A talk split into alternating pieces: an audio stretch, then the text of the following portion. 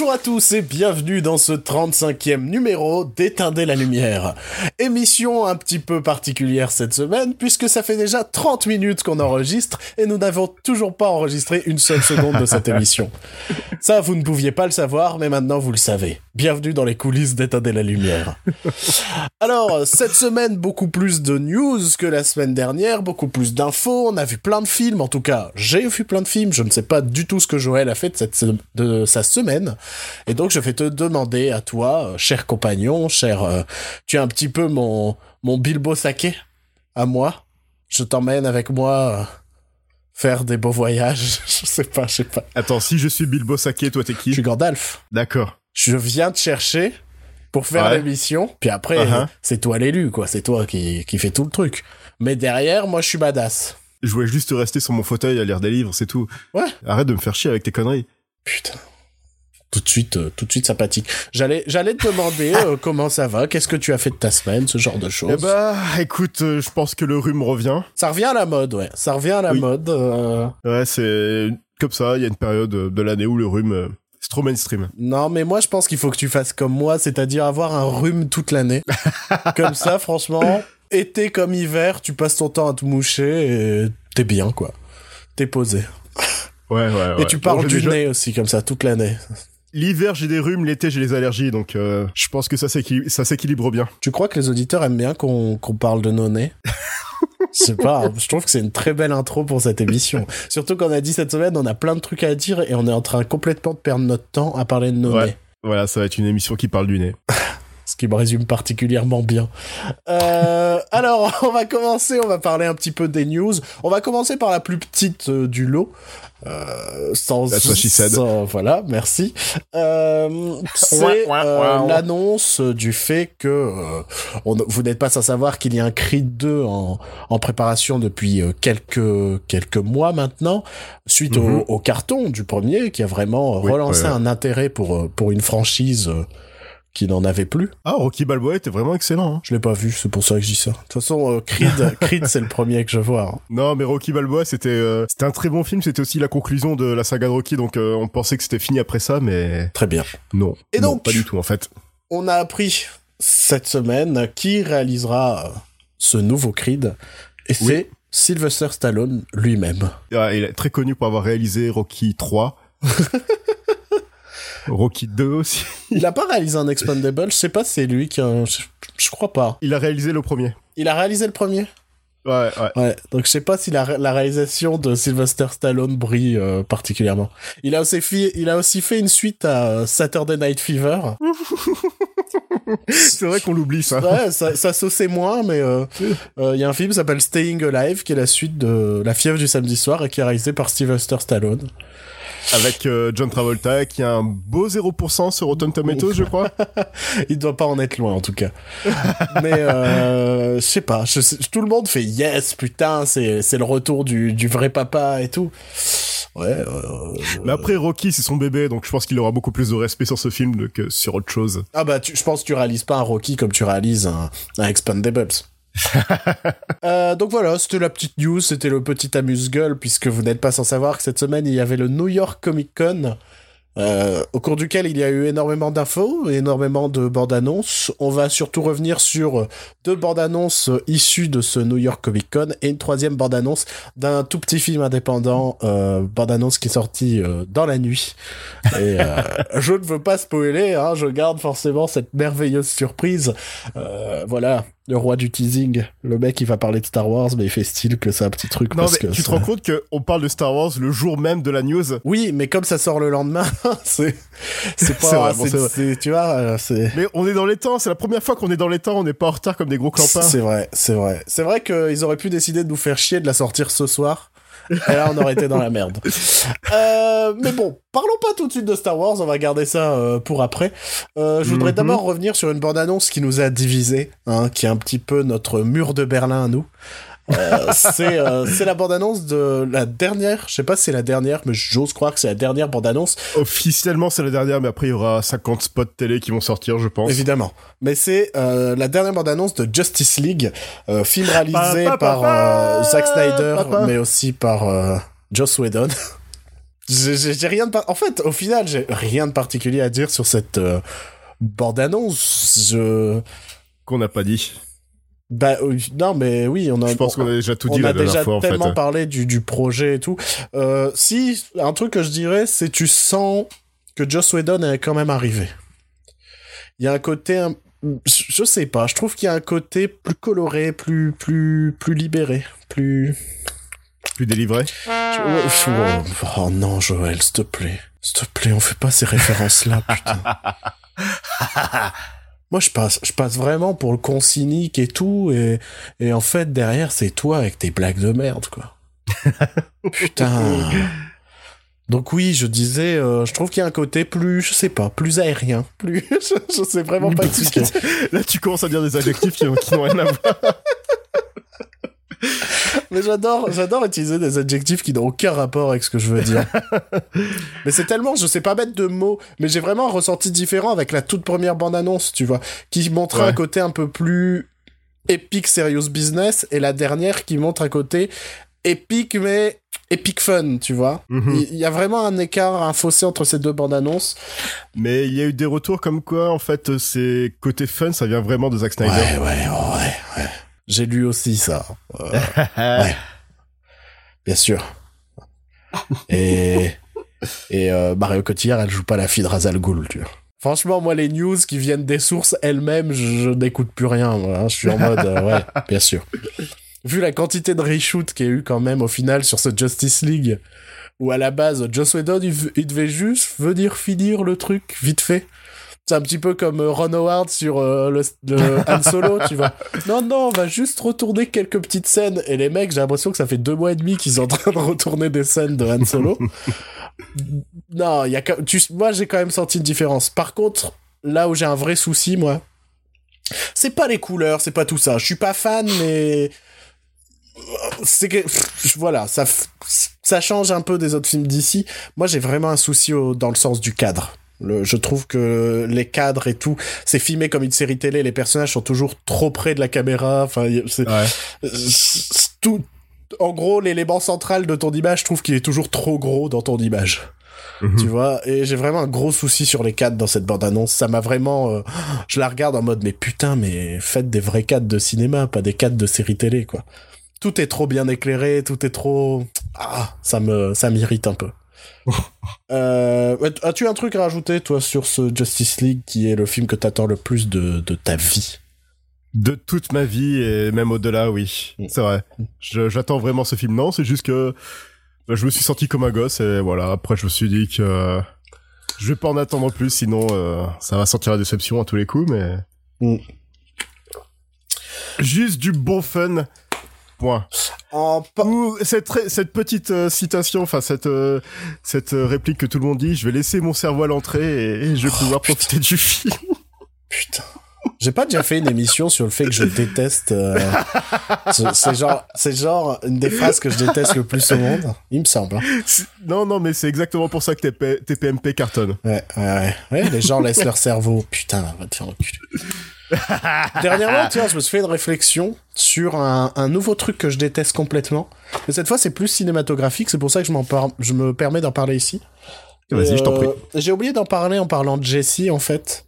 Mhm. C'est, il y a de plus en plus un cliché de, de, de thriller et de film d'horreur que je ne supporte plus. C'est, euh, bah, à chaque fois, quand t'as un couple qui part euh, dans le, le- le temps d'un week-end dans une petite maison au bord de mer, tout ça, mais tu sais que ton film va être un thriller, c'est toujours sur la route, soit ils écrasent un animal, soit ils voient un animal en train de se faire bouffer par un autre. Ouais, ouais, ouais, je vois, ouais. Et je n'en peux plus. je n'en peux plus. C'était dans Get Out. Mais à chaque fois, mais oui, c'était dans Get Out aussi. C'est dans le film euh, The Invitation aussi, qui est sur euh, Netflix. C'est, Mhm. euh, je connais tellement de, de thrillers et de films d'horreur qui ont ce truc au début. Mais allez vous faire foutre? C'est, c'est genre, c'est pour faire, ah, regardez, ça va être, en fait, derrière ce côté parfait. Il va se passer des il choses. va se passer des sombres. choses sombres et ah là là. Mais c'est plus du tout subtil, tout le monde le fait. Donc arrêtez de le faire, s'il vous plaît. Voilà. c'était le petit coup de gueule. C'était euh, Joël, tu vois, la semaine dernière, l'émission était courte. Je sens que cette semaine, elle va être longue. Ah ouais, j'ai l'impression, ouais. Euh, Tout à l'heure, tu as parlé de déception pour, euh, pour Justice League, enfin, cette crainte de la déception. Euh, en parlant de déception, on va parler d'une autre bande-annonce, c'est celle de, c'est celle de Power Rangers 2. Euh, deux points Pacific Rim.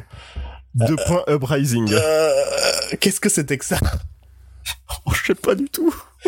Qu'est-ce que, qu'est-ce que vous avez fait Attends, un point positif, j'aime bien John Boyega.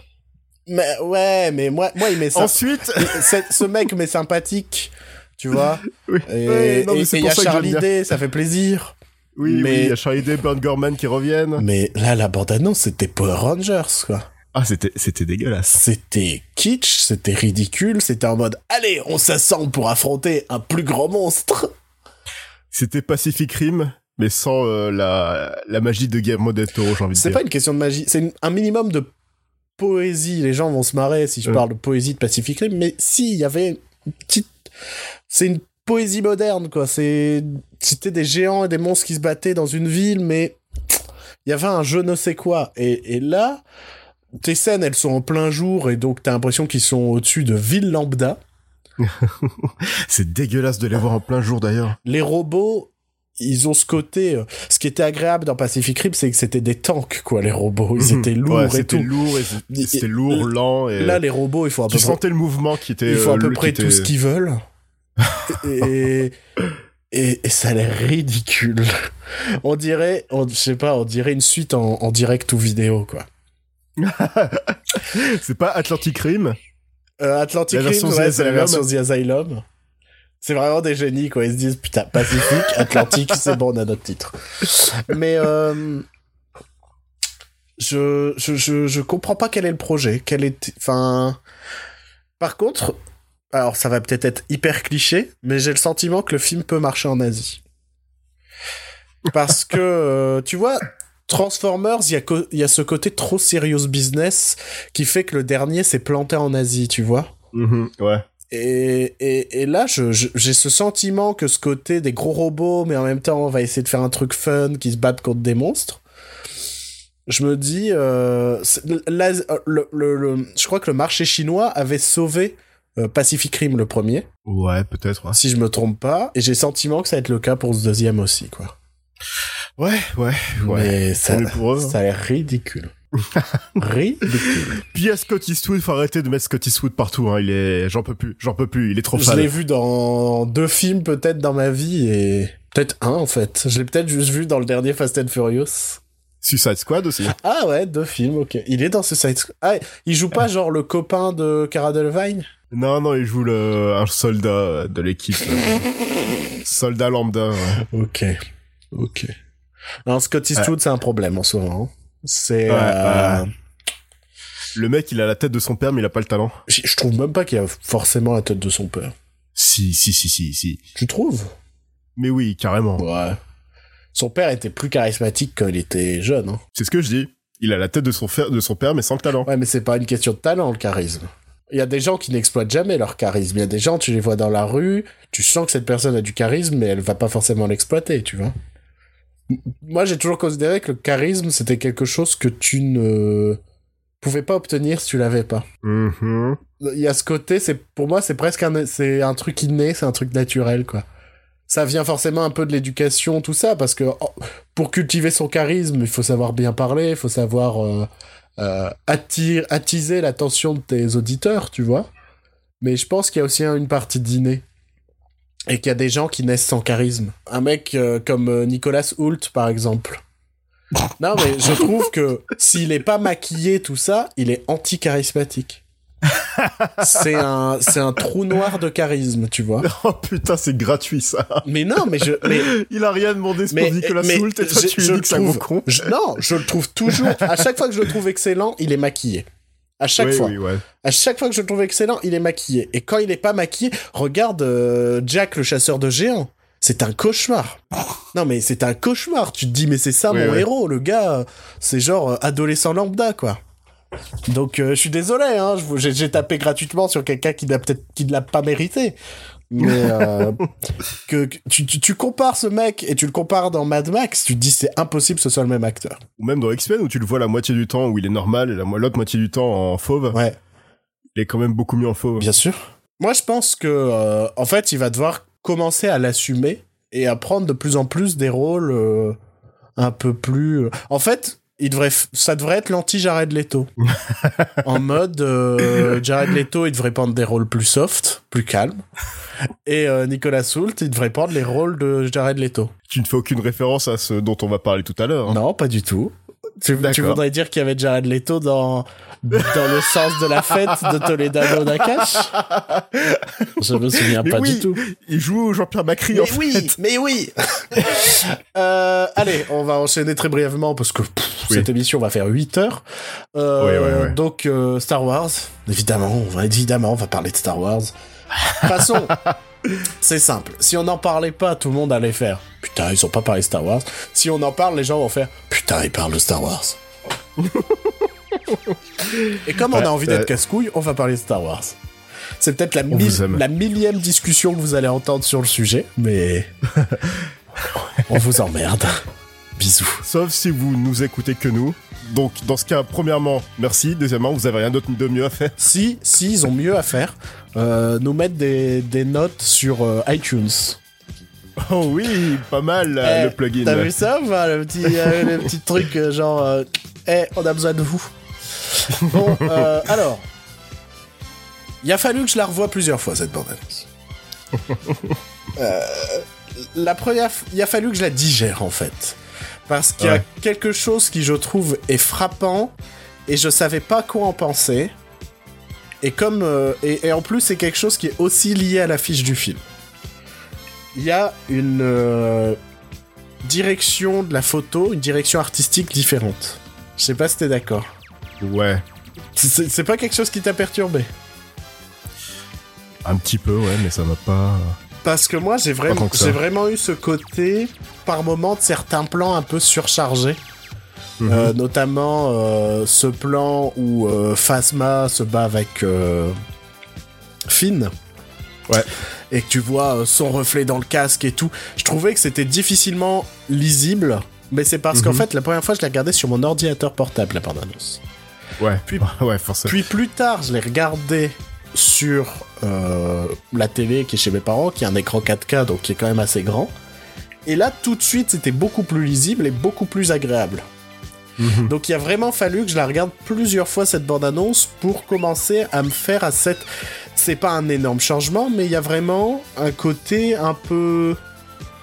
un peu moins minimaliste, j'ai envie de dire, mais pas minimaliste dans le sens où la mise en scène des autres Star Wars est plus minimaliste, mais dans le sens où elle est euh, minimaliste dans le style, c'est-à-dire que euh, euh, il y a presque un côté dans la dans la Star Wars propagande, tu vois Ouais, ouais, tu ouais. vois et, et là au final en le revoyant sur le grand écran je le retrouve aussi chose que je n'avais pas particulièrement tilté lors de ma première vision. Mais au final on retrouve un peu ce côté propagande noma- no- no- notamment ces plans euh, sur fond rouge avec Kylo Ren euh, Kylo Ren qui euh, ramasse le sabre tout ça. Là il y a vraiment un côté propagande tout ça et on retrouve un peu l'esprit de Star Wars. Mais il y a ces plans surchargés qui me, me, me, me faisait pas forcément écho. Enfin, il y avait vraiment un côté genre. euh, c'est différent. C'est. euh, c'est quelque chose qu'on qu'on n'avait pas, pas forcément dans les autres Star Wars. Et, euh, et, et je voulais aussi parler de l'affiche sur ce truc-là, c'est que je sais pas quoi penser de l'affiche. Elle est jolie, mais elle est, Mais il y a tout. mais Il y a tout. et, mais surtout, elle est tellement différente des autres en termes de, de, de, de choix de couleurs et de ton, tu vois. On a tellement l'habitude de voir des affiches sur fond noir, en fait, sur Star Wars. Là, c'est. Mais c'est ça, j'ai, j'ai, en fait, Là, ça change complètement. Ce, ce rouge et ce blanc, là, c'est. en voyant cette bande-annonce et cette affiche, j'ai plus l'impression de voir un spin-off. Tu, Ouais. tu vois? Mhm.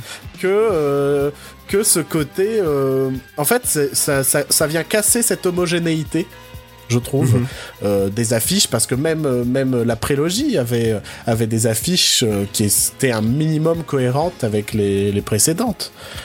Ouais, mais après, si tu prends les affiches originales de Star Wars, c'était pas non plus le même style qu'on avait Évidemment, maintenant. parce que maintenant, euh, on a des nouvelles versions des affiches des vieux films. voilà, voilà. c'est ça. Évidemment, évidemment. Si tu prends les celles originales, c'est pareil hein, pour Star Wars, euh, pour Star Wars, pour, pour Star Wars 1, tout ça, les affiches teaser étaient différentes, tout ça.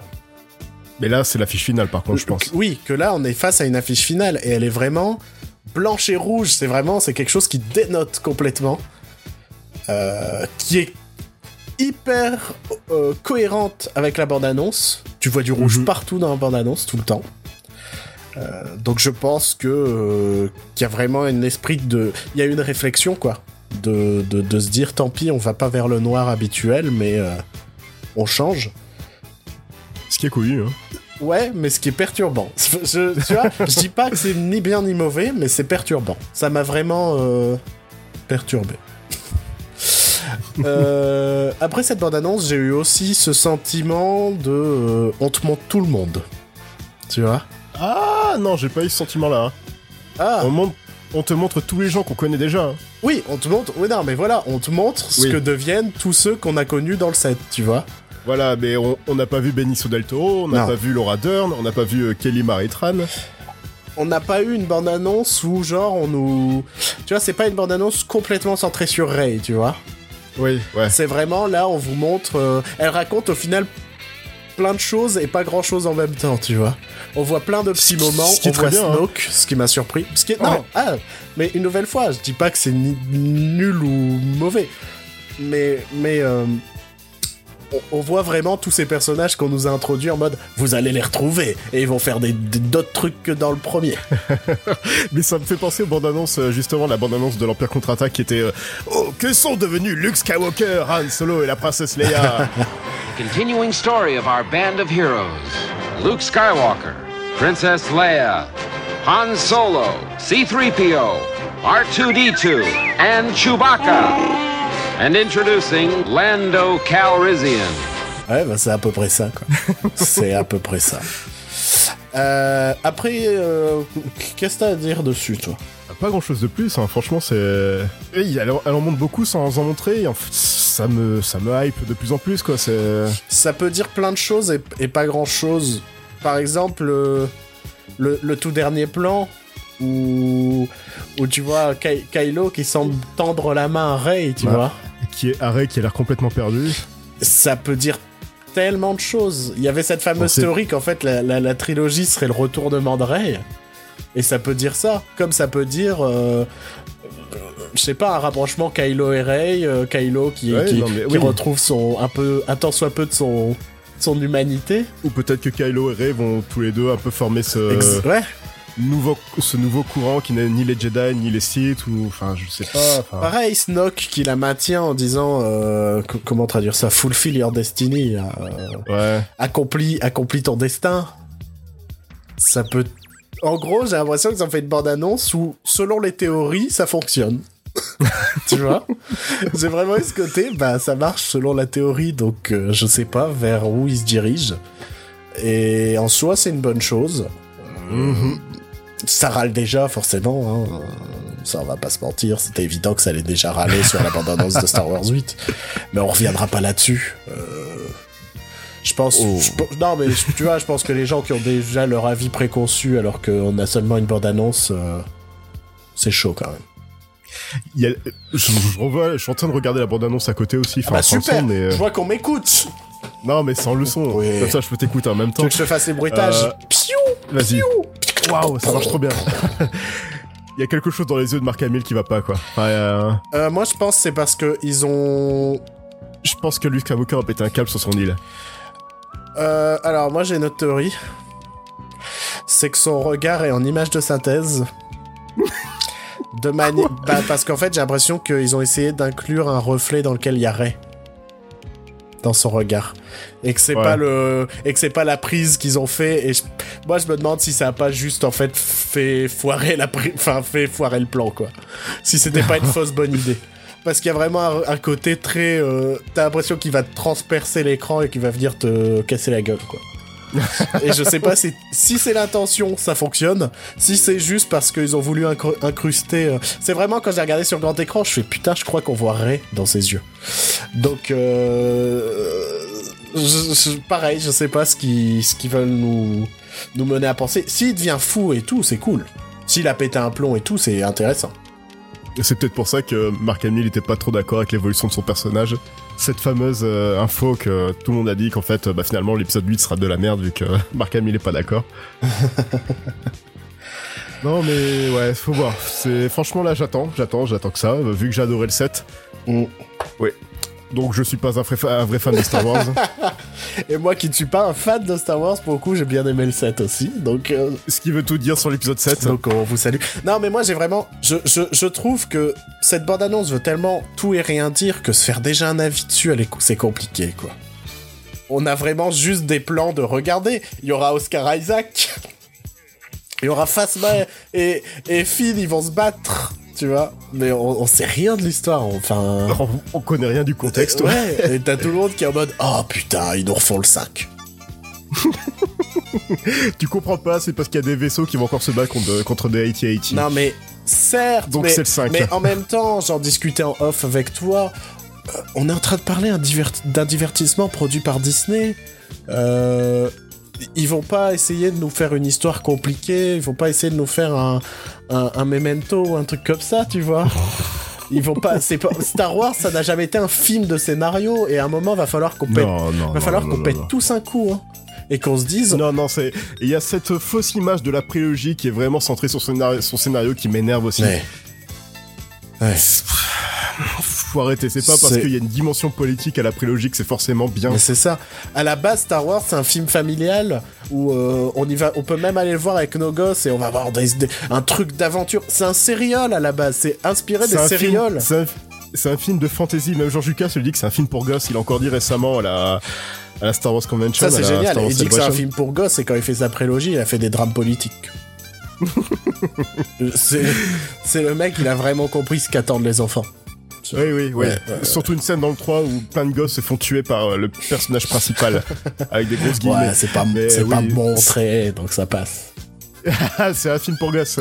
Mais, euh, mais, mais, mais c'est ça, c'est du divertissement familial et à un moment, faut, faut qu'on arrête de suranalyser du divertissement familial, quoi. Je pense que c'est devenu un truc tellement gros que il y a trop de, de fans hardcore qui. Je sais pas, tu vois, genre. Euh, Ray, euh, dans, à la fin du, du set, sa mèche, elle était euh, coupée de 17 cm, tu vois. Et là, elle est à 15 cm, c'est un scandale, tu vois. 0 sur 10. Hein Non, non, mais non, mais Rey, c'est une fille, elle peut pas battre Kylo Ren, elle connaît rien à la force. Et de toute façon, euh, le set c'est une merde, ça a eu aucune trace sur les fans et tout. Et, et comme euh, on en discutait en off avec Joe quand on est à la Star Wars Convention, euh, on ne comptait plus le nombre de costumes de Rey ou de euh, Kylo Ren, quoi. Ouais, ouais, ouais. Mais, mais ça n'a rien laissé comme impact non plus. Ouais, Je sais pas. Il y a vraiment, il y a vraiment une. Je trouve que c'est devenu une cible facile Ouais, ouais, ouais, ouais. Non, mais c'est. pour rien. Non, Pardon, c'est ce qu'on disait aussi en off. euh, on, dit- on, se, on se fout tout le temps de la gueule des gens qui arrêtent pas de dire que Star Wars 7 c'est une copie du 4. Dans le sens où. Oui, c'est un peu. euh, C'est vrai. C'est oui, vrai, Oui. mais c'était nécessaire. Moi, je, moi, je, Ça a à peu près la même trame que le 4, mais c'est pas un remake du 4, faut pas déconner non plus. Mais- Et moi, ce qui m'énerve, c'est que les, les, bah, les gens qui ont détesté le 7 n'ont que ça pour argument des fois. Et ça, bon, ça me Parce que d'un me point de vue technique, t'as rien à dire, du casting, y a rien à dire.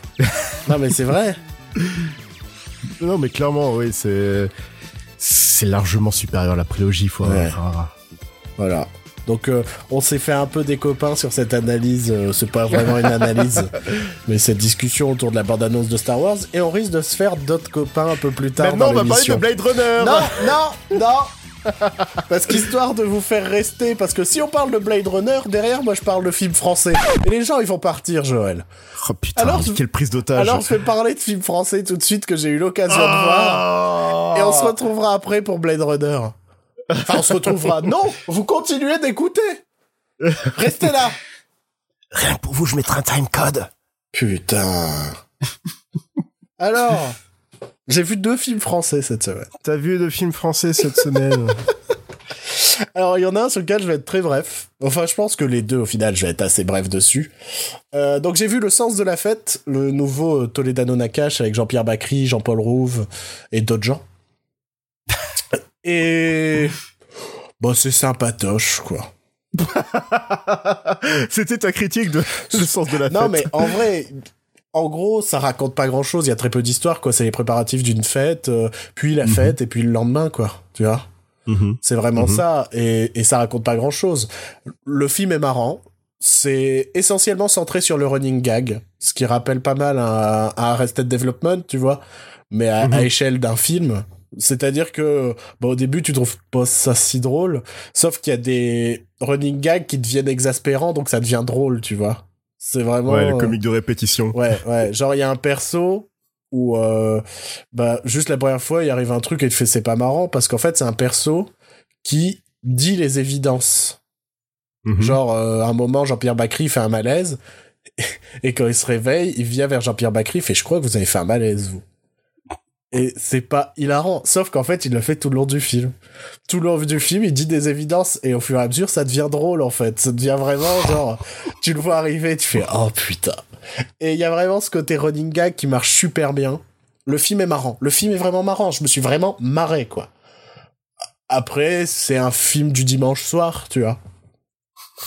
Non, mais c'est pas, c'est pas du grand cinéma, ça a pas de vrai message. C'est, c'est vraiment, c'est un bon divertissement. C'est une, com- si tu veux te marrer, si, tu- si tu, tu vois, genre tes parents ne vont jamais au cinéma, tu sais pas quoi conseiller, euh, tu sais qu'ils Mhm. sont difficiles et tout. Putain, tu conseilles ça, c'est genre, euh, ça blesse personne, c'est marrant.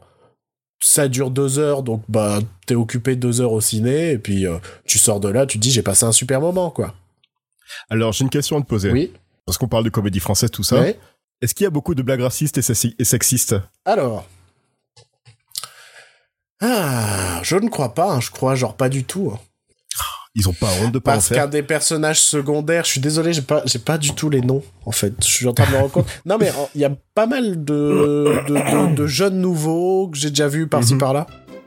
Et euh, je vais essayer de trouver le nom. J'ai pas envie de dire, euh, il y a un des personnages principaux, c'est une jeune black, tu vois.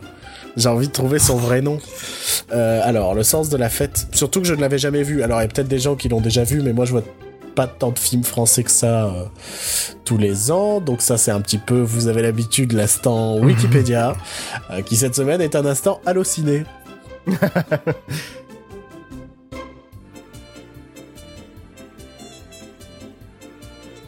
Oh, puis elle a un nom difficile. Je sais pas si ça s'appelle Eye.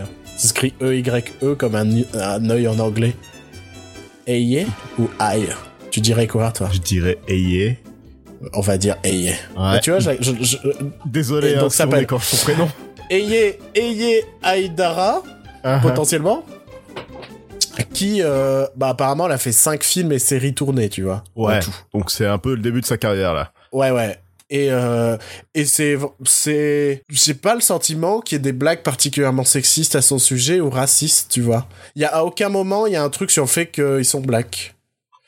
Euh, Il y a des personnages, ça aussi, ça m'a bien plu. Il y a des Indiens dans le film qui parlent, euh, je sais pas, je sais pas d'où ils viennent en fait. Je dis des Indiens, mais dans le film ils disent c'est des Indiens, donc euh, je sais pas.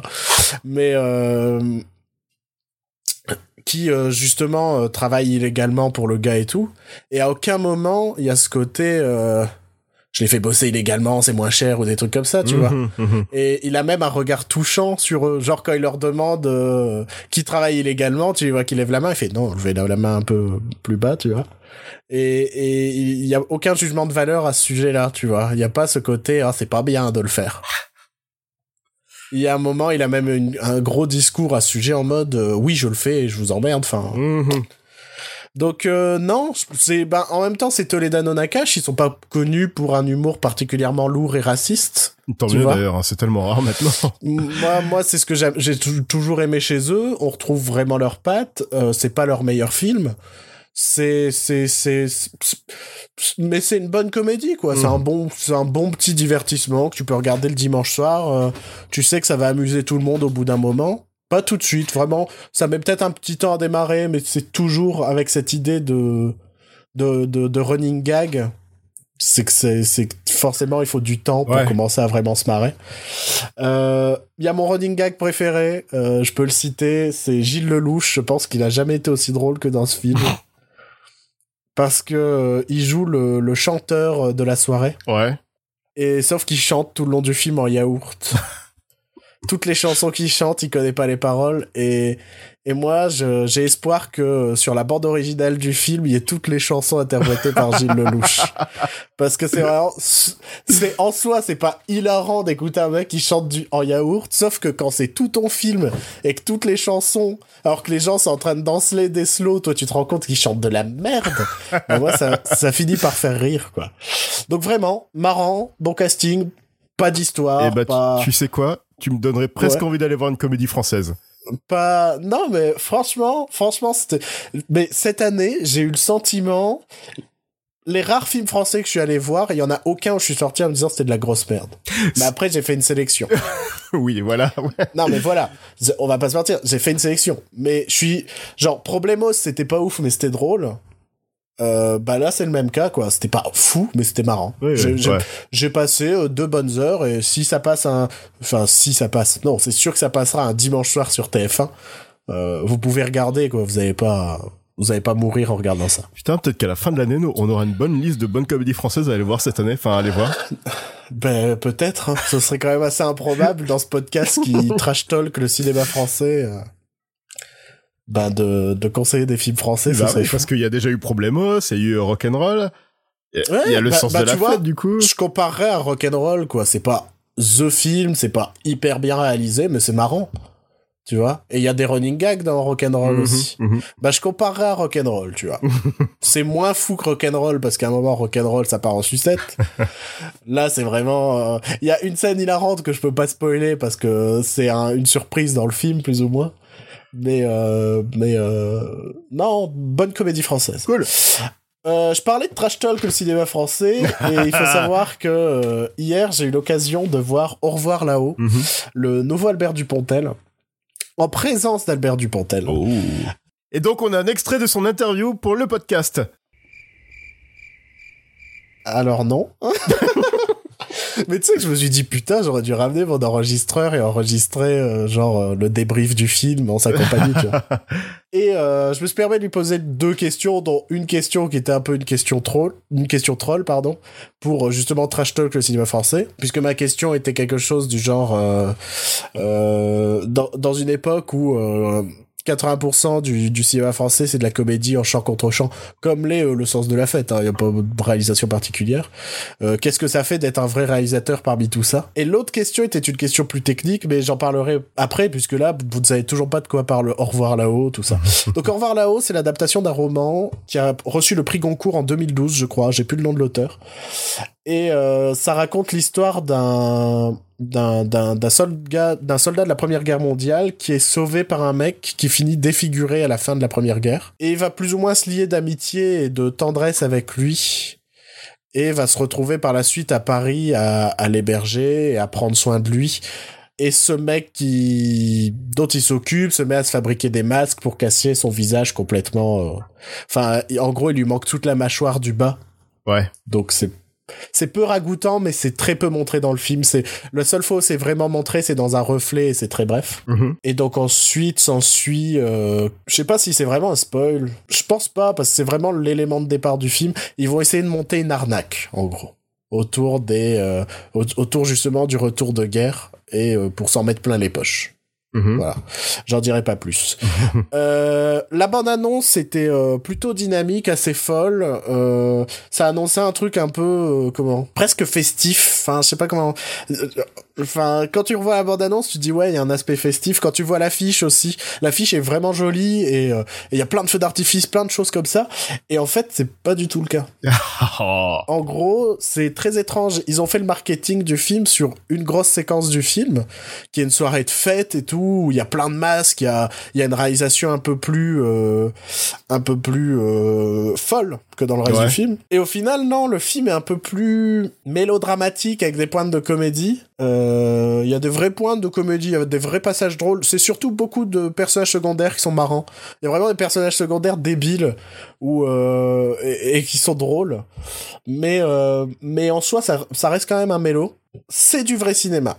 C'est il y a vraiment euh, des, des, des, des jolis plans, il y a des il y a, il y, a, il y a des jolis décors, il y a des bons comédiens, il y a il y a des chouettes mouvements de caméra, il y a tout un truc en où il y a il y a plein de moments où tu sens qu'il s'est amusé de passer d'un d'un plan en grue à une steadicam, tu vois, Mhm. en faisant euh, une une transition invisible et qu'on ait l'impression qu'on est en plan séquence et qu'on est passé de euh, de euh, je sais pas de d'un d'un d'un plan de Paris vu vu du ciel à à l'intérieur d'une voiture, tu vois. Ah ouais, il y a du boulot quand même.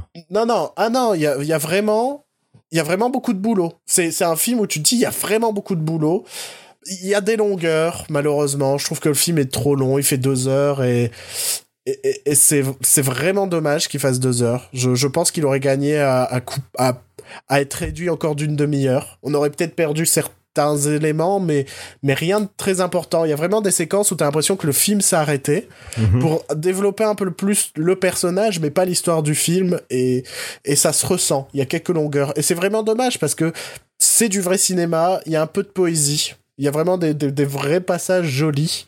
Euh, je vais revenir maintenant sur la deuxième question que j'ai posée, parce qu'il y a un truc qui m'a vraiment surpris et, et je dirais presque impressionné. C'est euh, dans les séquences de guerre au début du film, j'ai eu l'impression presque de voir des des des images d'archives quand même pas parce que tu sens que c'est filmé avec des caméras modernes Ouais. mais mais mais des presque des images qui ont été recolorisées Mhm. du film. Donc j'ai posé la question si c'est vraiment ce qui a été fait, s'ils ont tourné le film en noir et blanc et qu'ensuite ça a été euh, colorisé comme euh, peut être un- le documentaire Apocalypse par exemple. Mhm. Et et en fait apparemment, donc attention, hein, news exclusive qui n'intéresse personne, mais euh, Exclusif. euh, apparemment, ça a été envisagé, mais ça coûtait bien trop cher. Mais ils ont quand même réussi à plus ou moins le faire en désaturant excessivement euh, les images du film et derrière euh, euh, recolorisant euh, quand même certaines séquences. Donc euh, il y a vraiment ce côté.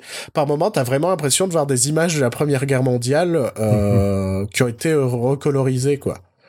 Et ce qui donne un aspect vraiment atypique. Tu reconnais les couleurs que tu vois dans des images qui ont été recolorisées. Ah, c'est Et- marrant ça. Et, et ça, ça donne vraiment un côté très atypique à certaines séquences. C'est vraiment un film atypique dans, dans ce cinéma actuel. Il- Malheureusement, je suis vraiment un peu triste qu'il soit pas fou comme la bande-annonce le vendait, qu'il soit, qu'il soit un peu trop long, parce que j'aurais aimé l'aimer plus que ce que je ne l'ai aimé. J'ai déjà aimé ce film, parce que l'histoire elle est intéressante, l'histoire elle est touchante, même si la fin elle est un peu brusque. Je trouve, elle est un peu trop euh, fin, Mhm. tu vois. C'est genre euh, dans les cinq dernières minutes, t'as toutes tes péripéties de fin, tu vois. Et je me suis Ouais. vraiment fait oula ralenti. mais euh, mais euh, je je suis un peu triste de pas l'aimer autant que j'aurais aimé l'aimer. Mais c'est du vrai cinéma et et, et je trouve que euh, c'est marrant, là j'ai vraiment deux films français opposés, tu vois. D'un côté j'ai vraiment cette comédie où il y a pas vraiment de cinéma, mais ça fonctionne, c'est marrant, c'est tu tu sens pas le temps passer. Et de l'autre côté j'ai un vrai film de cinéma, mais un peu plus longué et plus plus qui plaira plus difficilement, je pense.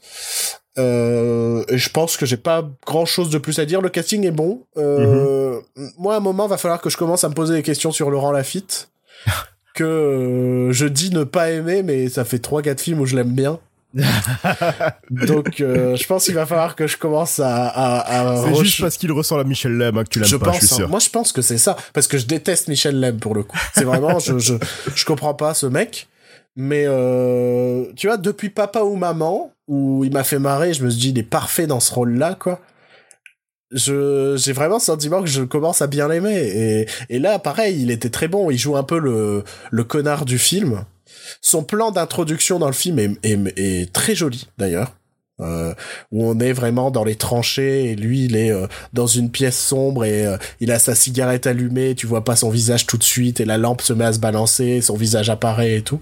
Mmh. Donc euh, il y a de la mise en scène, c'est un vrai film de mise en scène. Le film a été, tu sens que c'est un film qui a été storyboardé pendant des mois, tu vois, ouais. parce qu'il y a vraiment pas de plan dû au hasard. Il y a tellement de mouvements de caméra, tout ça que le film n'est pas dû au hasard. Et, Mhm. et donc je ne peux que conseiller ce film, mais en vous disant attention, euh, il y a des longueurs, il y a peut-être des trucs qui vont vous ennuyer. C'est pas conseillable à tout le monde, je pense. Euh, mais ça fait plaisir de revoir un film de cinéma fait en France. Je pense qu'il va pas marcher par contre. Par contre, tu n'as pas répondu à la question. Enfin, en tout cas, tu n'as pas donné la réponse à la question. Est-ce qu'est-ce que ça fait d'être un réalisateur en voie de disparition en France? Ah. Ouais, c'était ouais, c'était un peu formulé comme ça aussi euh, la question. Euh, alors, il m'a un peu détourné le sujet. en mode euh, non, mais il y a quelques auteurs intéressants quand même en France. Mais tu vois, il m'a fait un clin d'œil en mode donc il m'a fait un clin d'œil déjà en fin de phrase, Oh. mais en mode mais c'est clair que lui, il a vraiment ce désir de faire de la vraie mise en scène, tu vois. Donc je pense que euh, il osait pas trop trash talk ses collègues, mais que euh, il est conscient qu'il y a un souci de mise en scène en France. Parce que là, là, franchement, clairement, il y a rien qui est dû au hasard. Genre les masques du personnage principal. euh, Enfin, au final, c'est Dupontel quand même le personnage principal. Mais euh, mais les masques du personnage, enfin, tu sens que ça a été bossé pendant des mois, euh, que il y a le nom de la créatrice des masques, euh, ça doit être le troisième nom dans le générique tellement tu sens que c'était important, tu vois. Ça, c'est cool. Et genre, c'est inspiré de Picasso, c'est inspiré de tout ça, tu vois. Il en parlait, Ouais. il a cité toutes les... Ils ont vraiment bossé pendant des mois pour faire les masques, et ça se sent, c'est des masques euh, vraiment graphiques, et... Et, et, et, et franchement, je regrette de ne pas aimer autant ce film, quoi. Oh. Parce que pour, le- pour la quantité de boulot qu'il y a eu, et, et, et pour le fait que tu sens que c'est quand même un projet, euh, tu sens qu'il était stressé du Pontel d'avoir montré son film, tu sens que euh, tu, sens que c'était un projet de cœur parce que ça change de Mhm. ces films euh, habituels qui sont des des comédies euh, un peu plus euh, euh, burlesques et les personnages qui campent sont toujours un peu plus malsains, tu vois. Ouais. Euh, que là, que là, on est vraiment dans du mélodrame, et pour que Dupontel fasse du mélodrame, c'est qu'il en avait vraiment envie de raconter cette histoire-là en particulier. Donc, euh, un bon film, non, vraiment, vous pouvez aller le voir, mais Cool. euh, avec un avertissement quand même. bon, il est temps de se faire des ennemis ou pas? Tu vas te faire des ennemis. Ouais. Moi, je me dédouane complètement. Hein. Tu l'as vu d'ailleurs, Blade Runner 2049 ou pas? Mais oui, je l'ai vu. Ah, Parce que monsieur fait son suspense, il l'a pas noté, rien. Ah, tu, tu Ah, vois que c'est chiant. Hein. Je connais pas la. Je... Ah, ça me rend fou. Je ne... je ne connais pas la vie de Joël sur le film. Et attends, on va se faire des ennemis? Non, vous, vous verrez, je ne fais pas descendre euh, qui que ce soit ou quel film que ce soit. C'est juste que j'ai un avis qui n'est pas forcément le plus dithyrambique au sujet de Blade Runner et déjà au sujet de l'original. Et c'est Ouais. justement tout le truc que je veux dire, c'est que si vous avez aimé le premier Blade Runner, vous allez adorer Blade Runner 2049. Et si vous n'avez pas aimé le premier Blade Runner, vous allez aussi aimer le deuxième Blade Runner. Non, mais Blade Runner 2049, je- j'ai vraiment trouvé que c'était un... Ah, ça va être mal pris si je le formule comme ça, mais presque un, un, un- un cran au-dessus de l'original. Bah, tu sais quoi? Ouais. Plus je rumine, plus je me dis que ouais, j'ai préféré le deuxième euh, au premier. Le deuxième est plus centré dans sa narration que le premier. Bah, en fait, c'est de ça dont je... On va revenir d'abord brièvement sur notre relation avec le premier Blade Runner, parce que je pense que c'est essentiel dans notre avis autour de ce Blade Runner 2049, et que ce sera essentiel dans votre relation avec Blade Runner 2049. Mhm. Moi, j'ai un gros souci avec Blade Runner. Je trouve que c'est un film magnifique. Oui, ouais. Alors là, visuellement, c'est vraiment une révolution au niveau du cinéma de science-fiction. C'est, c'est incroyable. Mhm. Mais je trouve que Blade Runner, en fait, je trouve que ce que les gens ont fait de Blade Runner est bien plus intéressant que Blade Runner en soi. Parce que, en fait, je l'ai revu, justement, il y a quelques semaines, en prévision de revoir Blade, ce Blade Runner 2049. Ouais. Et je me suis dit, c'est fou. Il y a plein de choses que j'étais convaincu qui étaient des thèmes abordés ou ce genre de choses dans le Blade Runner original Ouais. et, et qui n'y étaient pas du tout. En fait, je me rends compte qu'il y a beaucoup de, de théories autour de films, tout ça, qui, qui sont euh, ancrées dans l'image Blade Runner, mais quand tu revois le film, c'est pas si marqué que ça. T'as vu Et- quelle version du film? Alors j'ai vu, alors j'ai vu la, la toute dernière, c'est-à-dire celle même avec Le- quelques ajouts. euh, Le Final Cut? c'est le, c'est le. Alors j'ai vu soit le director, soit le final. Après je ne sais pas dire lequel. Bah alors le Final Cut, c'est exactement... À peu de choses près, c'est la même chose que le Mais Director's il y a un étalonnage différent. Il y a un étalonnage différent. C'est la version qu'il y a sur le Blu-ray qui est sortie il y a... C'est celle-là que j'ai vue. C'est il y a, celle-là. 10 ans maintenant. Hein. C'est c'est celle-là que j'ai vue. Et, et, et en fait, par exemple, moi, le, le, le truc qui est évident, c'est le côté euh, Harrison Ford est-il un répliquant ou pas? Ouais. Et je trouve que le film s'en fout un peu, en fait. non, mais c'est c'est terrible à dire. Bien sûr que c'est présent, mais j'ai l'impression que le film s'en fout. Et qu'en fait, c'est ce que les fans, c'est ce que c'est ce qu'on avait envie de voir qui a qui nous a mené à ancrer ça dans notre image de Blade Runner. Mais j'ai l'impression qu'à l'époque, Ridley Scott s'en foutait lui. Mhm.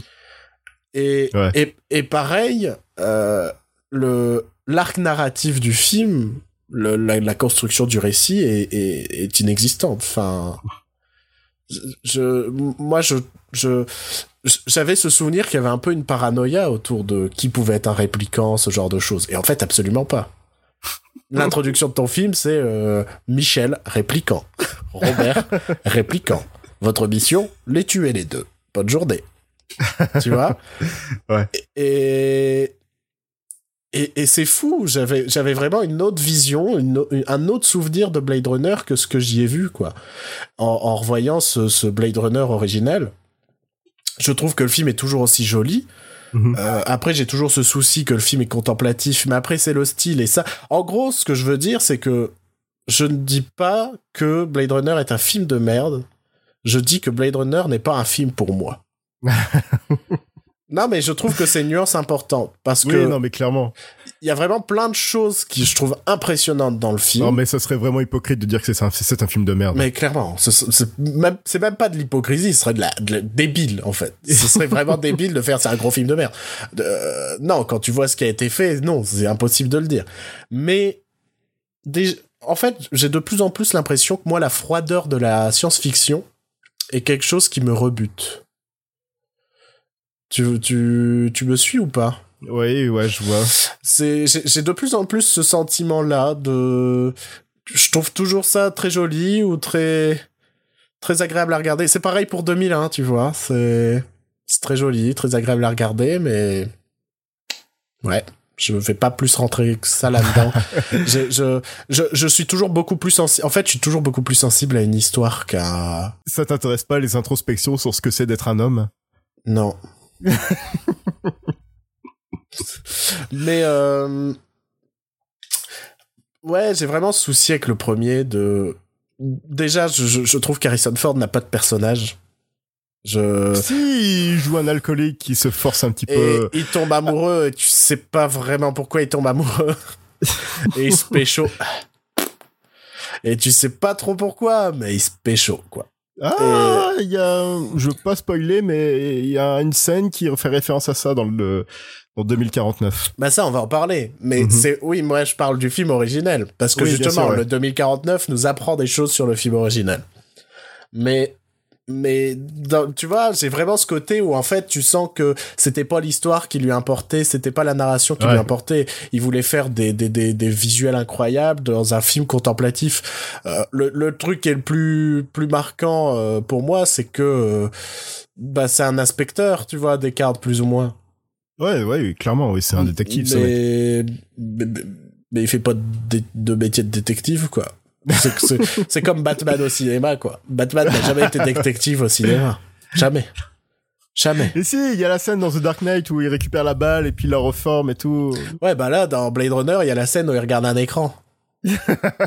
Il dit enhance. Et il zoome, Enhance. tu vois? Et tu fais... Belle enquête.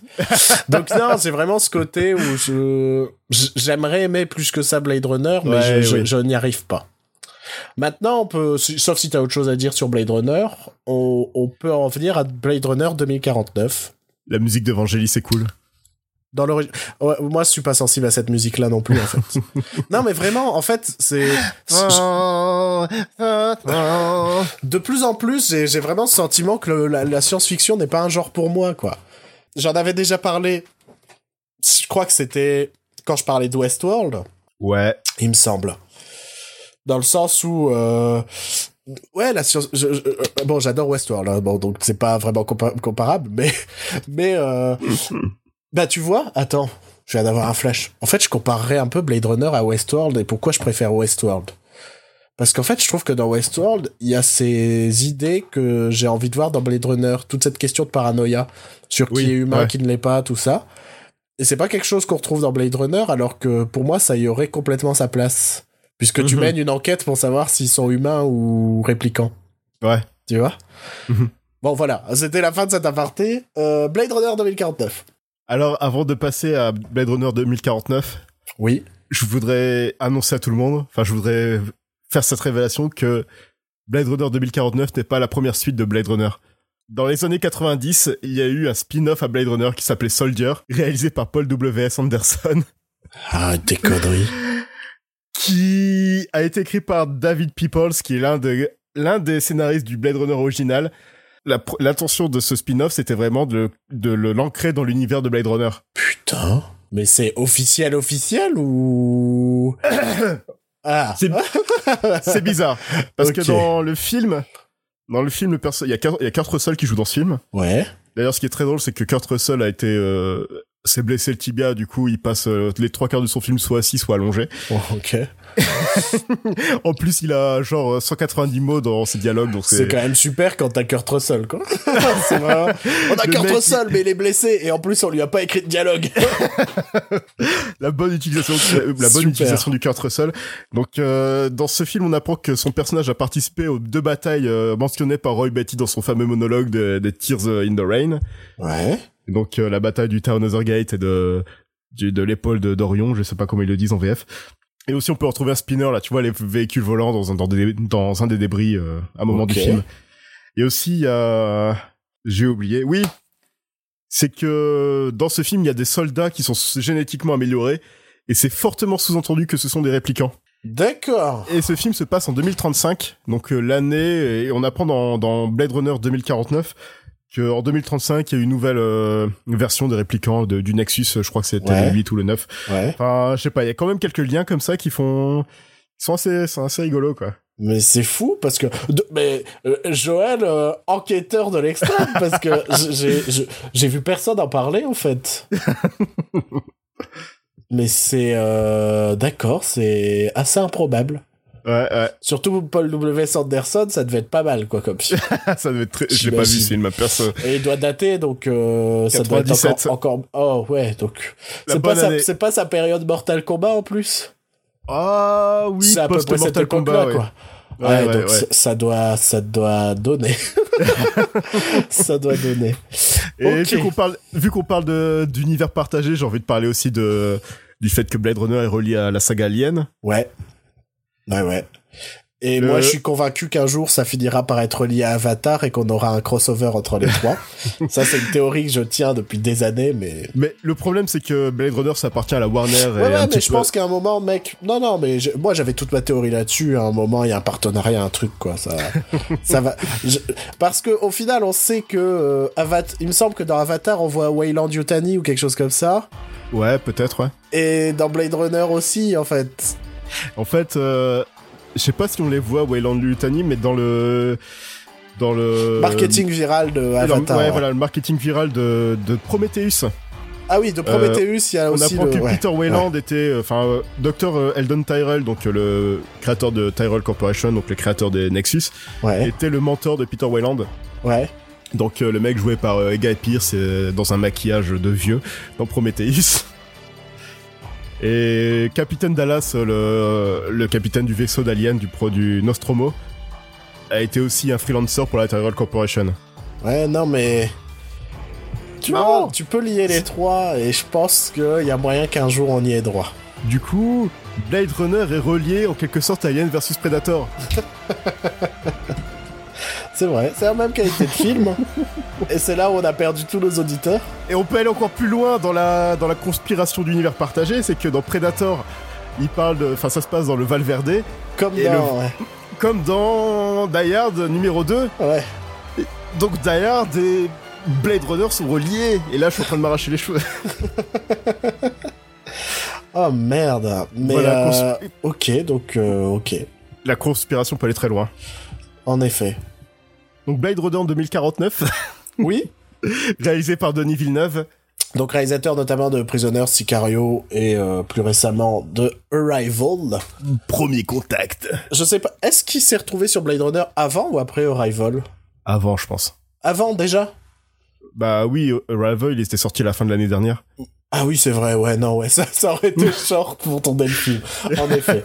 Euh, alors, qu'est-ce que j'ai à dire, moi, sur ce, ce j'allais dire ce Westworld 2049 Ce Blade Runner 2049, euh, je trouve que le film est somptueux, Ah oui, alors là, putain, c'est c'est magnifique. mais en même temps, nous sommes en 2017, donc c'est un peu plus facile de faire... euh, Non, mais tu vois ce que je veux dire, c'est un peu plus facile de faire à peu près tout ce qu'on veut, quoi. Donc, euh, donc le film ne pouvait être que somptueux là-dessus. Non, mais c'est un peu plus facile de faire tout ce qu'on veut, mais ça n'empêche pas qu'on a beaucoup de films qui, qui sont moches. Ah non, mais attention, attention. hein. Après, il faut, faut du talent, faut une direction artistique réfléchie, faut tout ça. Mais je veux dire, c'est quand même plus facile qu'à l'époque de faire à peu près ce qu'on veut, quoi. ouais. C'est ça que je sous-entendais. Euh, Il y a un vrai arc scénaristique. Mhm. Il y, a une- Ouais, oui. il y a vraiment un récit dans celui-là. Euh, avec une vraie progression, une vraie évolution du personnage de euh, Ryan Gosling. Ryan Gosling. Putain, j'ai des trous monstrueux aujourd'hui. Euh, donc c'est mieux écrit. Je vais pas dire c'est mieux mis en scène parce que là c'est vraiment une question d'époque quoi. Oui. Mais y a une, la mise en scène est toujours là. Donc il y a, il y a vraiment un, un cran au-dessus euh, par rapport au premier, mais j'ai un, un- un- j'ai un petit souci et un immense souci. Ouh là là. Le petit souci, c'est l'utilité de la suite. Dans le... Après, c'est toujours ce débat éternel d'une suite est-elle utile, tout ça. Ouais. Là, ça m'a vraiment posé. Je me suis vraiment posé une question, mais euh, je pense que pour pour en parler, euh, on a besoin d'aller dans le territoire du spoil. on a vraiment. Euh, ouais. Ouais. On- Mais en même temps, euh, je- voilà. Oh, alors, si vous Attends, avez aimé, le, de- si vous avez Ah, aimé ah. le premier Blade Runner, vous allez adorer le deuxième. Oui. Si vous n'avez pas aimé le premier Blade Runner, vous pouvez aimer le deuxième. Oui. Voilà. c'est ça, c'est ça qui est dingue avec cette suite. C'est Euh. voilà, c'est tout ce que j'allais dire. Si vous voulez pas en savoir plus sur le film, si vous comptez aller le voir, allez le voir parce que je pense que pour en discuter, on a besoin de rentrer dans la zone spoiler. Ouais, ouais, ouais. On y va? C'est parti. Alors, mon vrai, le vrai souci, le vrai petit souci que j'ai avec le film sur l'utilité de la suite, c'est que je trouve qu'ils ont dû inventer un élément qui est pas dans le premier pour justifier la suite. Oui, ouais, ouais, ouais. Et cet élément, on peut en parler maintenant puisque nous sommes entre nous, c'est euh, cette idée que les réplicants peuvent tomber enceintes. C'est ça. Et c'est pas quelque chose qui est introduit dans le premier, tu vois. Donc c'est pas quelque chose qui, tu vois, c'était pas un- une question laissée en suspens, genre qu'est-ce que ça donnerait, qui qui qui nous mène à cette suite et on a envie, on a envie de savoir, tu vois. Il y avait pas cette idée dans le premier Blade Runner que Rachel, donc le personnage joué par Sean Young, était spécial. Elle, oui, elle était plus perfectionnée, mais c'est tout ce qu'on savait. Voilà, Oh, c'est ça. Donc on peut c'était- partir de ce point-là pour dire Non, après je- expliquer. Je, je pense que oui, voilà, c'est comme ça qu'ils le justifient, c'est évident. Mais à l'époque, je pense qu'ils y avaient pas réfléchi de la sorte. Non, tu non, vois. bah non, ils- dit juste, elle est plus per- c'est plus difficile de savoir si c'est un répliquant ou un humain, tu vois. euh, mais tu vois, j'ai vraiment ce souci de, ils ont créé quelque chose pour créer une suite. Oui, bah Tu- oui. Ce qui est pas, ce qui est pas une mauvaise idée en soi, vu que Non. au moins ça, Non, ça t'élargit, l'univers de Blade Runner. non, non, en soi, et en plus, bah, ça- ouais, ça, crée de nouvelles choses, de nouvelles thématiques, tout ça. Mais là, je vais en venir à mon gros souci, mon immense souci. Le, le truc, en gros, je pense que j'aurais pu vraiment adorer ce film s'il y avait pas ça. Mais vraiment. C'était quoi Là, pour le moment, on va pas, j'ai pas détesté le film, j'ai bien aimé. C'est encore une nouvelle fois, c'est pas forcément pour moi, mais j'ai quand même préféré à l'original. Je- Il y a plein de choses que j'ai vraiment beaucoup aimé, notamment euh, oh, la scène avec Elvis dans, dans Vegas, c'était... non, mais c'était une super scène faite avec perfection en termes de suspense, de rythme, d'idées, de visuel. Cette scène, c'est euh, une des meilleures scènes que j'ai vues dernièrement en ciné. Tu vois Moi, ce que, moi, ce que j'adorais dans ce film, c'est que Ryan Gosling joue un robot. Il a plus d'émotion que quand il joue pour Nicolas Victor. Ouais, non, j'y ai pensé, mais on en reviendra après, je pense. Moi, mon vrai souci, c'est pourquoi nous avoir dit qu'Harrison Ford était dans le film. ah oui, non, mais, ah, mais ça, c'est un problème avec tous les marketing de tous les films de... Ouais, mais là, c'est un gros problème, parce qu'en fait, c'est ton enquête principale. Non, mais oui, non, mais, pff, oui, mais fallait bien faire revenir les gens, les fans du premier en disant, hé, il y a Harrison Ford. Ouais, mais je trouve ça... fran- a- ouais, mais a, en Han. Solo. La, Revenez. la pre- la première partie de ton film, c'est ton enquête, tu vois, c'est une heure et Mhm. demie d'enquête. Mais sauf que moi, je savais qu'on allait retrouver Harrison Ford. Ah, mais on l'attendait, on Donc je l'attendait. me suis douté que le cadavre, c'était Rachel. Ouais. Instantanément, tu vois, je me dis, bah c'est Rachel, puisqu'il faut nous amener vers Harrison Ford. Et j'ai passé mon film à attendre Harrison Ford. Et je me suis dit, on aurait pu avoir... Ah, on va faire un nouveau Blade Runner, c'est le même univers, mais on reprend pas, euh, on reprend pas Harrison Ford, tout ça, c'est presque un soft reboot, tu vois. Euh, Mhm. Et en fait, quand tu vas le voir, t'as un thriller, une enquête, un cadavre qui est retrouvé, pourquoi, tout ça. Et bim. Oh, on découvre c'est Rachel. Oh la scène où Harrison Ford arrive, en plus dans le film, tu sens qu'il y a un suspense. Mais tu sais pas que c'est lui. Enfin, Harrison Ford, il est, il est amené subtilement dans cette scène. D'abord, on sait qu'il on sait qu'il y a de la vie, on sait qu'il y a des pièges, donc il y a quelqu'un qui habite, tu Ouais. vois. Et après, on entend sa voix. Et on est introduit par la voix, on a introduit ensuite par le flingue, visage dans l'ombre, il sort de l'ombre, c'est Harrison Ford. Et ce plan, c'est le plan de la bande-annonce. Et, et tout ton marketing est centré sur le retour d'Harrison Ford. Donc j'ai trouvé que la première heure 20 du film, elle m'a semblé interminable parce que j'attendais Harrison Ford. Et le pire, c'est qu'au final, le film flop, donc ça servait à rien de marketer le film sur Harrison Ford s'il Mais- est même pas, enfin, si, si c'est un bide au final. Mais complètement. Je fais, franchement, c'est, c'est, c'est un, c'est vraiment un, un gros manqué. Et en même temps, on est en train de parler de Sony. Tu vois? Ouais, c'est bizarre parce qu'en fait, c'est, Donc euh, c'est pas une surprise qu'il foire un truc Sony. c'est distribué par la Warner, mais en même temps, c'est Sony qui Ouais, produit. J'ai pas compris l'histoire des droits sur ce film. Moi non plus. Je, ça a l'air Parce que- compliqué. Parce que les, je sais que le problème de Blade Runner, c'est distribué par la Warner, ça c'est sûr. Mhm. Mais je sais pas comment ça se fait, euh, ils se soient retrouvés comme ça. Je sais pas du tout. Je sais pas du tout. Ouais. Mais mais mais franchement, je, je- putain, on aurait pu avoir une sorte de thriller sur l'enquête autour d'un cadavre et tout quoi. Mm, ouais, et à ouais. la place, j'ai eu un film où j'attendais Harrison Ford parce qu'on me m'a dit qu'il y avait Harrison Ford dans le film.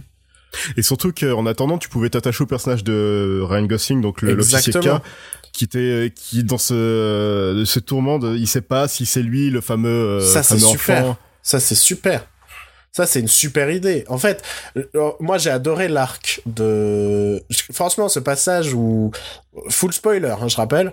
Ce, Oui, oui. ce- ce- ce passage où, où il apprend que c'est pas lui, en fait. Tu vois? Ouais, ouais, c'est assez déchirant, ouais. Waouh, j'ai fait... Putain, je fais c'est super. Je fais c'est super, quoi. Je fais c'est vraiment... Putain, j'étais comme ça. Et je fais, mais pourquoi nous avoir... Tout le long... Je crois que j'ai passé tout le long de mon film à dit, mais pourquoi vous nous avez dit que c'était qu'Harrison Ford faisait son retour dans le film, je fais, c'est fou. Je fais, ça aurait été génial d'avoir ce, ce, ce thriller euh, de, de, de science-fiction.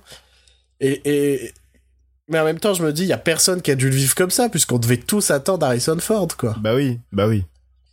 Parce que euh, Parce que si faire tu autrement. regardes à la construction, en gros, c'est ça qui est fou, c'est que je suis conscient que le film est construit comme je l'aurais aimé. Tu vois ce que je veux dire? Et je pense Oui. que si je le revois, j'ai peut-être adoré. Ouais. Mais parce que euh, il a la construction du film que je veux voir. Mais comme je savais qu'il y avait Harrison Ford, je l'ai pas regardé comme j'aurais dû le regarder. Non, mais du coup, c'est pas le problème du film, c'est vraiment le problème du marketing. là. Exactement. En fait, mon problème principal, c'est un problème de marketing qui, pour moi, m'a m'a m'a m'a gâché 1h20 du film. Parce que parce qu'il y a plein de choses que j'ai vraiment adoré. Moi, j'ai beaucoup aimé la relation avec l'hologramme et ce qu'ils en Oui. ont fait. Oui, oui. Et... et et cette scène, je trouve qu'il y a une scène qui pour moi résume parfaitement ce qu'ils en ont fait. C'est cette fameuse scène où elle est dehors, qu'elle découvre la pluie, tout ça, et que alors qu'il s'apprête à l'embrasser, il a un, un appel et elle se fige. Ouais. Et, et là, tu vois qu'il la regarde en pr- reprenant conscience que c'est un hologramme, tu vois, à ce moment-là. À ce moment-là, il reprend conscience des choses. Il y a beaucoup de choses qui se passent dans le regard de Ryan Gosling dans le film. Il y a beaucoup de moments où, où tout son jeu n'est que de regard et tout, se- tout se résume dans ses regards. Et, et, et, et- et- et- et- il y a vraiment énormément de choses comme ça que je trouve incroyables, incroyables. Et, et j'ai vraiment cette complexité de, de noter, de, de, de juger ce film à cause, à cause de son putain de marketing qui m'a gâché 1h20 et qui a Ouais, fait que j'ai, franchement, je me suis ennuyé au début.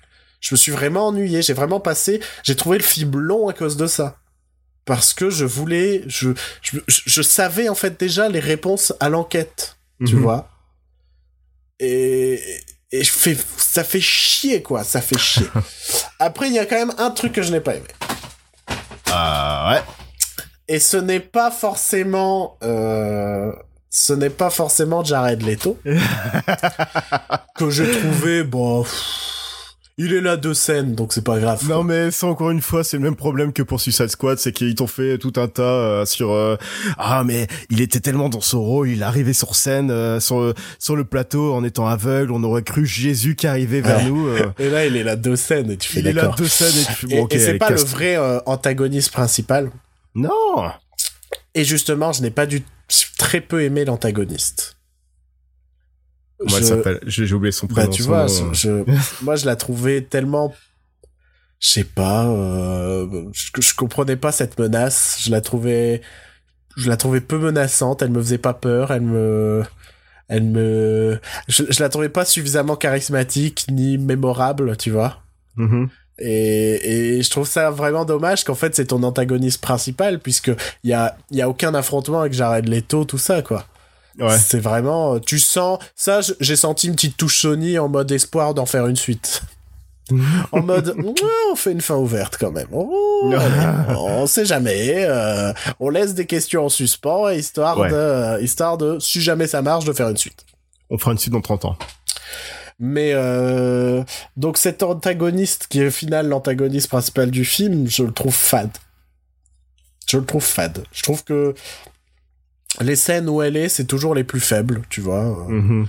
Genre la scène où elle va buter la, la, la chef de, de, de Ryan Gosling, bah Bah, en fait c'est ça, toutes ces scènes, elle va quelque part puis elle va elle ouais, bute c'est quelqu'un. ça, c'est ça en fait. Et mais en même temps, c'est bah, c'est une machine et elle est, elle est- enfin elle fait ça, enfin tu vois, enfin, Mhm. enfin Ouais. c'est pas une machine, pas des C'est un machines. Ouais, c'est plus compliqué que ça, quoi. mais euh, mais voilà, enfin, tu te dis euh, bon, d'accord, c'est ça mon méchant, c'est quelqu'un qui est dirigé par quelqu'un d'autre, quoi. Et je sais pas, c'est c'est c'est c'est vrai. Pour moi, c'est vraiment le seul élément faible de ce film, quoi. C'est vraiment ce- parce que tout le reste, j'ai pas grand chose à dire et, et, et ça me fait. C'est c'est un peu comme euh, Au revoir là-haut, en fait. Ça me fait chier de pas Mhm. avoir plus aimé le film. Ouais, Et- ouais, enfin c'est dans le premier le méchant euh, c'était Rutger Hauer donc euh, Roy Betty Ouais. qui était plus une figure christique qui était voilà, c'est carrément autre chose, c'est pas du tout le même Bah, euh, niveau en là. fait, surtout, bah surtout euh, dans le premier, c'est un méchant sans être un méchant, quoi. Oui, voilà. Au final, Euh, on te le montre tout de suite comme l'antagoniste, et au fur et à mesure, t'apprends à le connaître, et tu fais, c'est pas l'antagoniste, quoi. C'est presque, c'est plus Harrison Ford presque l'antagoniste hein, dans dans le premier. Sauf que après, il y a toute sa relation avec Rachel, avec tout ça. Oui, c'est quand même un gros alcoolique qui a tenté de violer quelqu'un. Bien sûr, non mais c'est en gros le monde de Blade Runner, il est gris, là il est plus noir et blanc, on va dire, tu vois, dans dans ce Blade Runner 2049. À cause de cet antagoniste en mode on dirait presque un méchant de je sais pas de de Jason Bourne, tu vois, genre euh, tu quoique non parce que Ou je de. James Bond hein, carrément, c'est carrément c'est c'est juste un homme de main du, grand méchant ouais, de ouais, c'est euh, comment il s'appelle avec son chapeau? Hot Job. Voilà. Tu vois?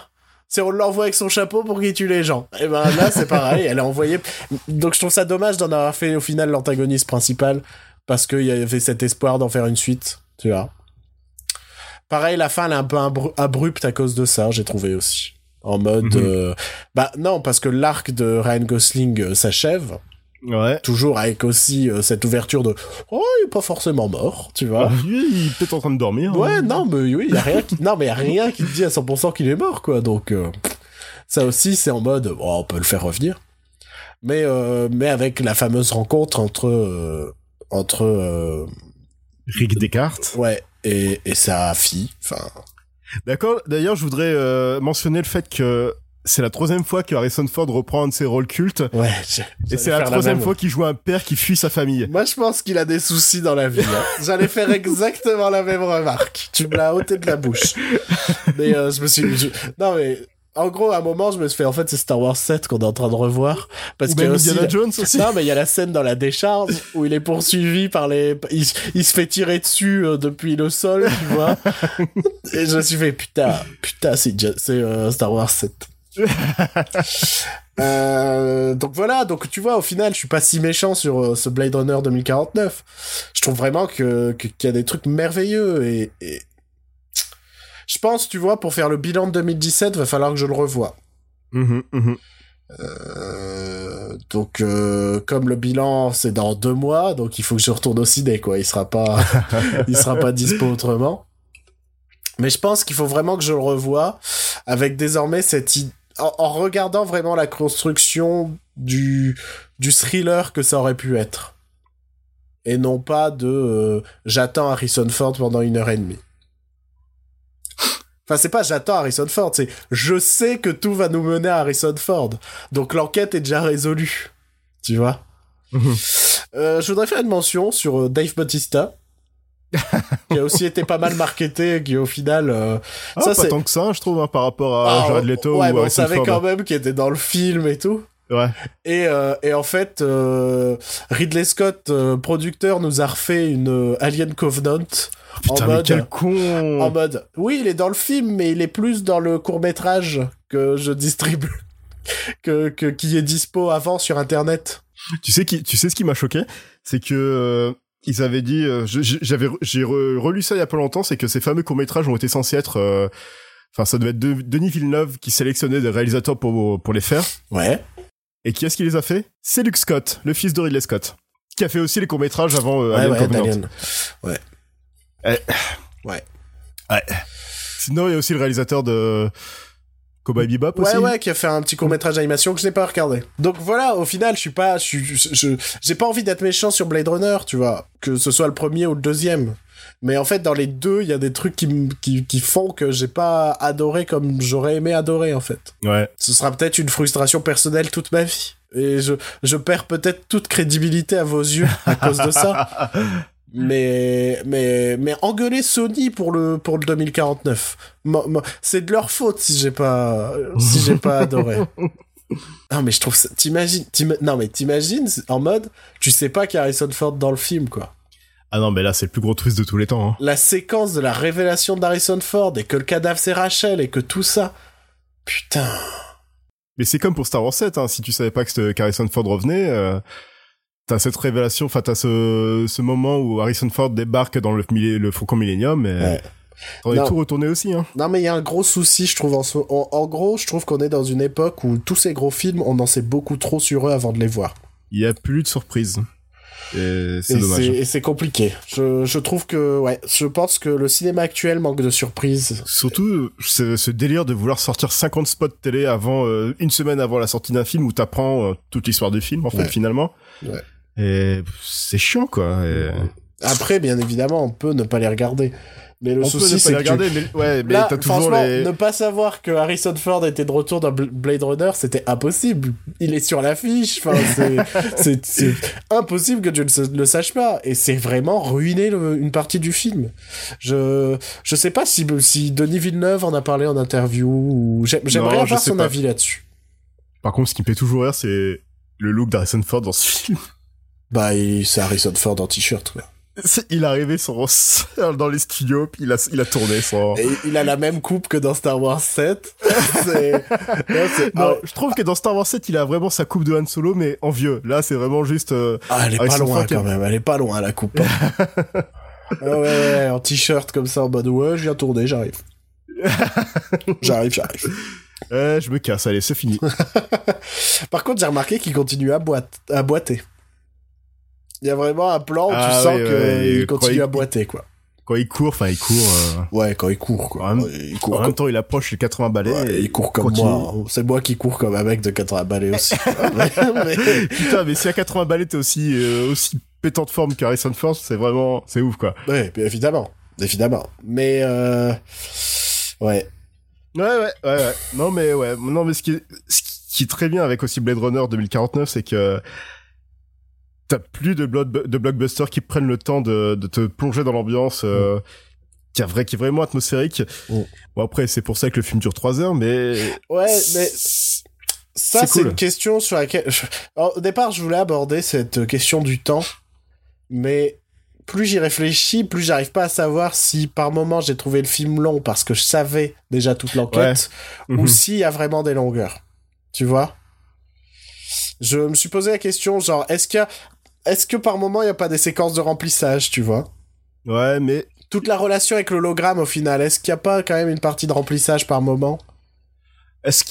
Est-ce que c'est du remplissage ou ça? Non, je pense que ça permet plus de bâtir le personnage de, de Ouais, Ryan bien Gosling. sûr, bien sûr, mais ça crée des Donc, longueurs, forcément, quoi. Mais mais c'est pas du remplissage du coup, vu que ça fait partie de son personnage. Ouais, ouais. Enfin, ça, Ouais, ouais. on apprend plus sur lui comme ça. D'ailleurs, ils ont refait la scène de Her, en plus graphique. Oui, c'est vrai. Euh, mais euh, c'est la même scène. je me suis vraiment fait ah on fait la même scène mais en beaucoup plus graphique par contre euh, donc non très joli film très voilà je pense qu'on n'a rien de plus à dire hein. non, non, c'est non, faut le voir, ouais. C'est euh, J'aime- voilà deux pouces. j'ai l'impression que c'est un pouce, un pouce et demi. un pouce et demi euh, en mode euh, j'ai- j'ai- j'ai- j'aimerais l'aimer plus que ce que je l'ai aimé et- et- et- j'ose croire que ça viendra parce que en fait si, j'ai le sentiment qu'en le digérant de plus en plus je l'apprécie de plus en plus quand je suis sorti du film j'étais pas aussi positif tu vois et il m'avait vraiment fallu cette réflexion d'essayer de comprendre pourquoi il y a des trucs que j'ai pas aimés et c'est dès le moment où j'ai compris que bah oui l'enquête en fait dès le début du film, je savais, je savais que ça allait Mhm. nous mener à Harrison Ford, donc elle est niquée, quoi. Ouais.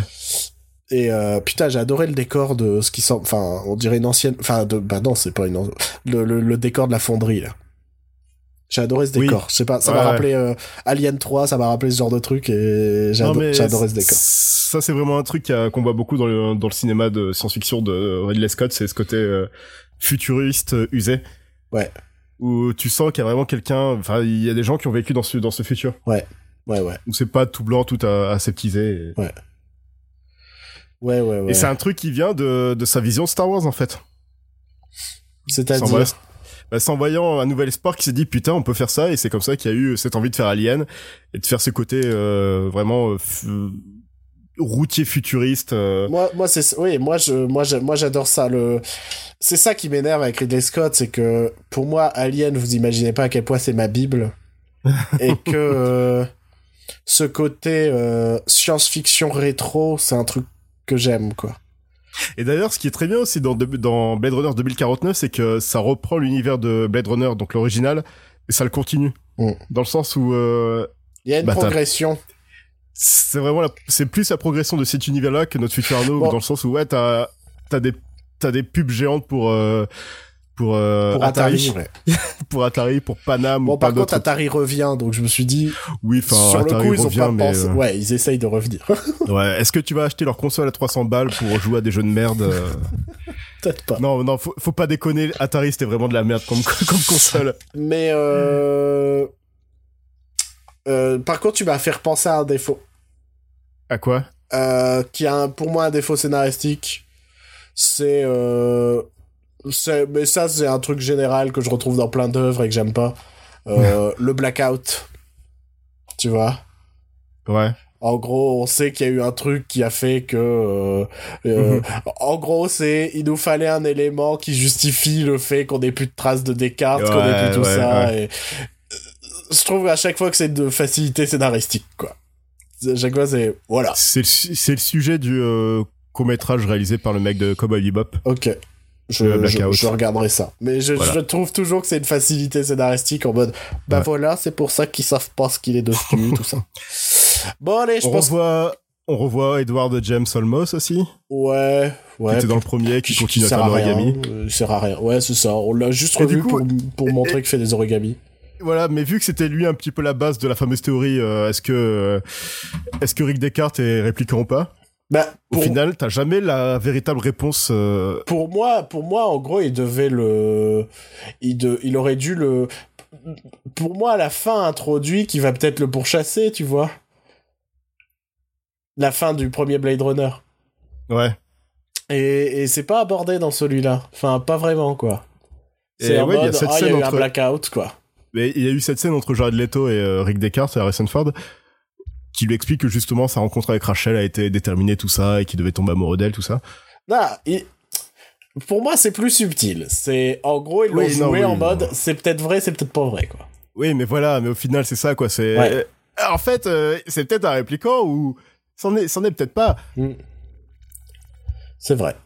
Et au, final, bah c'est la peur qu'on avait eu aussi par rapport à ce film, c'est que est-ce qu'ils allaient répondre à cette question? No Finalement sé. non. Non. No lo sé. voilà. C'était Blade Runner 2049. Ouais. Allez. Je pense qu'il est temps qu'on mette un terme à l'émission parce qu'elle fait quand même, euh, elle fait quand même 1h30. Ouais, ouais, ouais. Enfin, à ouais. peu près, on verra ce que ça donnera au montage. Il y a peut-être des passages qui vont sauter. Euh, donc, euh, on vous dit euh, à la prochaine. semaine prochaine. Euh, Il y aura encore pas mal de films, je pense, la semaine prochaine dont on va parler. Euh, je- je- La semaine prochaine, faudra que je parle de Star Trek aussi. Je voulais en, je voulais en parler aujourd'hui, mais là, ça commence à se faire long. J'aimerais bien qu'on regarde le documentaire Spielberg aussi. Bon, ça va se faire. Ça va Ouais, se je faire. pense que je pense que ça va se faire. Allez, on vous dit euh, à la prochaine. On vous souhaite une bonne soirée, une bonne bourre et une. euh, Eh, pensez aux réseaux sociaux, tout ça. Ouais, Voilà. ouais, partagez.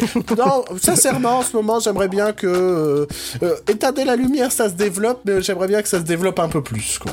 Tu vois J'aimerais partager un peu, saouler vos potes avec ça, saouler vos collègues, y a vos ennemis, parlez de nous. Il y, a quand même, il y a quand même plus de gens qui commencent à nous parler aussi, ça fait plaisir Ouais, aussi ouais, d'avoir des... C'est vrai de, de se sentir un peu moins seul sur nos réseaux sociaux, ça fait quand même plaisir. Et Euh, d'avoir des gens qui sont qui fassent pas forcément partie de notre groupe d'amis de base aussi. aussi, surtout, c'est surtout ça en fait. Bon, allez, à la prochaine, dormez bien, Salut bisous.